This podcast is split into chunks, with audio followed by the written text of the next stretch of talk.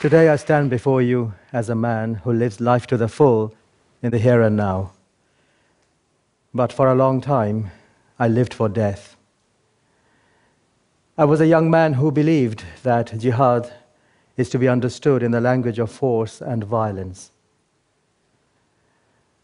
I tried to right wrongs through power and aggression. I had deep concerns for the suffering of others and a strong desire to help and bring relief to them. I thought violent jihad was noble, chivalrous, and the best way to help. At a time when so many of our people, young people especially, are at risk of radicalization, through groups like Al Qaeda, Islamic State, and others, when these groups are claiming that their horrific brutality and violence are true jihad, I want to say that their idea of jihad is wrong, completely wrong, as was mine then. Jihad means to strive to one's utmost. It includes exertion in spirituality, self purification, and devotion.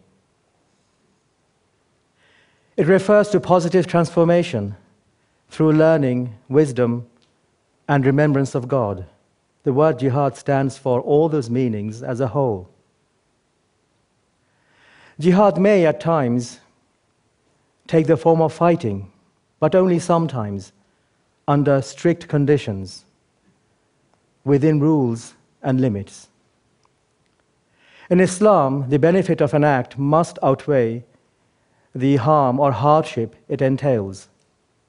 More importantly, the verses in the Quran that are connected to jihad or fighting do not cancel out the verses that talk about forgiveness, benevolence, or patience. But now I believe that there are no circumstances on earth where violent jihad is permissible because it will lead to greater harm. But now the idea of jihad has been hijacked. It has been perverted to mean violent struggle wherever Muslims are undergoing difficulties and turned into terrorism by fascistic Islamists like Al Qaeda, Islamic State, and others. But I have come to understand that true jihad means striving to the utmost to strengthen and live those qualities which God loves honesty, trustworthiness, compassion, benevolence, reliability, respect, truthfulness, human values that so many of us share. I was born in Bangladesh, but grew up mostly in England, and I went to school here. My father was an academic, and we were in the UK through his work. In 1971, we were in Bangladesh when everything changed.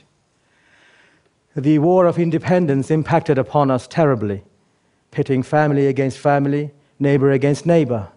And at the age of 12, I experienced war, destitution in my family, the deaths of 22 of my relatives in horrible ways, as well as the murder of my elder brother. I witnessed killing, animals feeding on corpses in the streets, starvation all around me, wanton, horrific violence, senseless violence. I was a young man, teenager, fascinated by ideas. I wanted to learn, but I could not go to school for four years. After the War of Independence, my father was put in prison for two and a half years, and I used to visit him every week in prison and homeschooled myself. My father was released in 1973, and he fled to England as a refugee, and we soon followed him. I was 17. So these experiences gave me a sharp awareness of the atrocities and injustices in the world. And I had a strong desire, a very keen, deep desire to right wrongs and help the victims of oppression. While studying at college in the UK, I met others who showed me how I could channel that desire and help through my religion. and I was radicalized enough to consider violence correct, even virtue under certain circumstances. So I became involved in the jihad in Afghanistan. I wanted to protect the Muslim Afghan population against the Soviet army. And I thought that that was jihad, my sacred duty, which would be rewarded by God.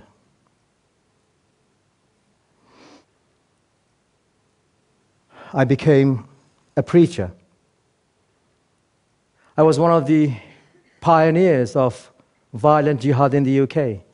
I recruited, I raised funds, I trained. I confused true jihad with this perversion as presented by the fascist Islamists.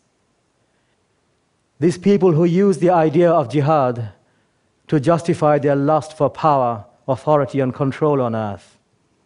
A perversion perpetuated today by fascist Islamist groups like Al Qaeda, Islamic State, and others. For a period of around 15 years, I, I, fought, I fought for short periods of time in Kashmir and Burma, besides Afghanistan. Our aim was to remove the invaders, to bring relief to the oppressed victims, and of course, to establish an Islamic state, a caliphate for God's rule. And I did this openly. I, was, uh, I didn't break any laws. I was proud and grateful to be British I still am. And I bore no hostility against this, my country, nor enmity towards the non Muslim citizens, and I still don't. During one battle in Afghanistan, some British men and I formed a special bond with a 15 year old Afghani boy, Abdullah, an innocent, loving, and lovable kid who was always eager to please. He was poor, and boys like him did menial tasks in the camp. And he seemed happy enough, but I couldn't help wonder his parents must have missed him dearly, and they must have dreamt about a better future for him. A victim of circumstance caught up in a war cruelly thrust upon him by the cruel circumstances of the time. One day I picked up this unexploded mortar shell in a trench and I had it deposited in a makeshift, makeshift mud hut lab. And I went out on a short, pointless skirmish, always pointless. And I came back a few hours later to discover he was dead. He tried to recover explosives from that shell, it exploded, and he died a violent death blown to bits by the very same device that had proved harmless to me. So I started to question how did his death, die, how did his death serve any purpose? Why did he die and I lived? I carried on. I fought in Kashmir. I also recruited for the Philippines, Bosnia, and Chechnya. And the questions grew. Later in Burma, I came across Rohingya fighters who were barely teenagers, born and brought up in the jungle, carrying machine guns and grenade launchers. I met two 13 year olds with soft manners and gentle voice. Looking at me, they begged me to take them away to England.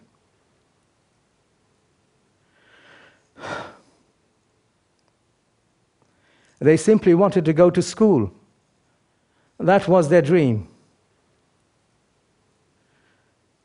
My family, my children of the same age, were living at home in the UK, going to school, living a safe life.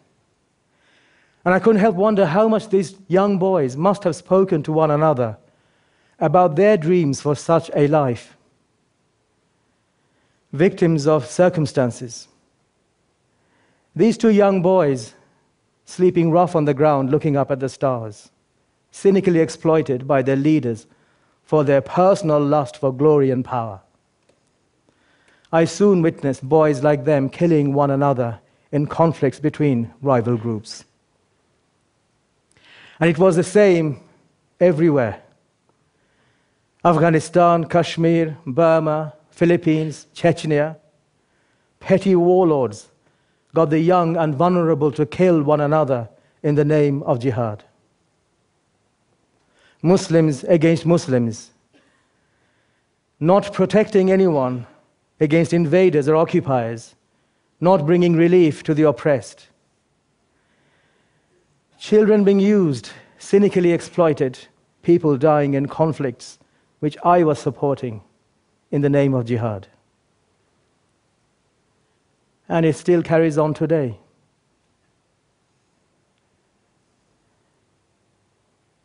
Realizing that the violent jihad I had engaged in abroad was so different, such a chasm between what I had experienced and what I thought was sacred duty. I had to reflect on my activities here in the UK. I had to consider my preaching, recruiting, fundraising, training, but most importantly, radicalizing, sending young people to fight and die as I was doing, all totally wrong. So I got involved in uh, violent jihad in the mid 80s, starting with Afghanistan.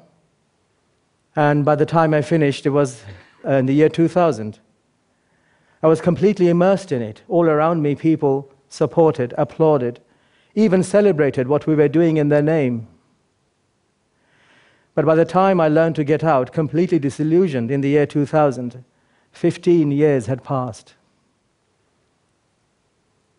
So, what goes wrong?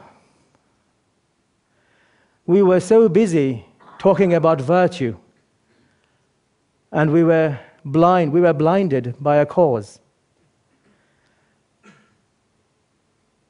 And we did not give ourselves a chance to develop a virtuous character.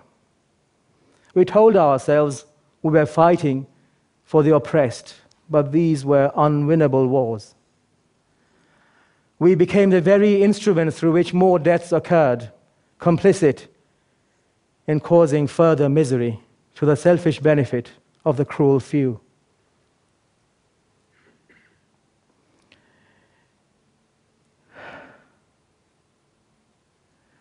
So, over time, a very long time,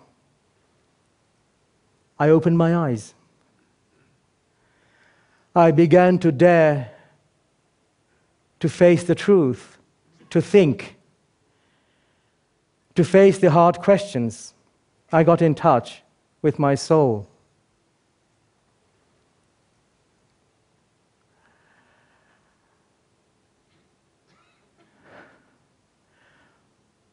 What have I learned? That people who engage in violent jihadism, that people who are drawn to these types of extremisms are not that different to everyone else. But I believe such people can change. They can regain their hearts and restore them by filling them with human values that heal.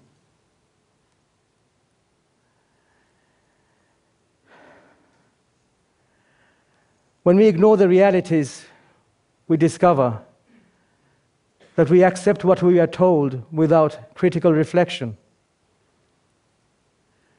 And we ignore the gifts and advantages that many of us would cherish even for a single moment in their lives. I engaged in actions I thought were correct. But now I began to question how I knew what I knew. I endlessly told others to accept the truth, but I failed to give doubt, doubt its rightful place.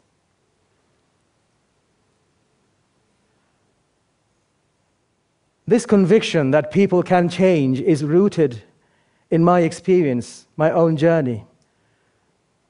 Through wide reading, reflecting, contemplation, self knowledge, I discovered, I realized that the Islamist world of us and them is false and unjust. Through considering the uncertainties in all that we had asserted to be inviolable truths, incontestable truths, I developed a more nuanced understanding.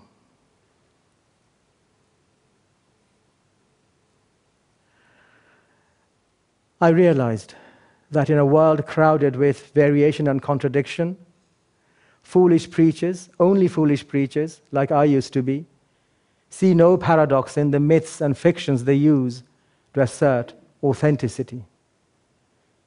So I understood the vital importance of self knowledge, political awareness, and the necessity for a deep and wide understanding of our commitments and our actions, how they affect others. So, my plea today to everyone, especially those who sincerely believe in Islamist jihadism, refuse dogmatic authority. Let go of anger, hatred, and violence. Learn to right wrongs without even attempting to justify cruel, unjust, and futile behavior. Instead, create a few beautiful and useful things that outlive us. Approach the world, life, with love. You know, learn to develop or cultivate your hearts to see goodness, beauty, and truth in others and in the world. That way, we do matter more to ourselves, to each other, to our communities, and for me, to God. This is jihad, my true jihad. Thank you.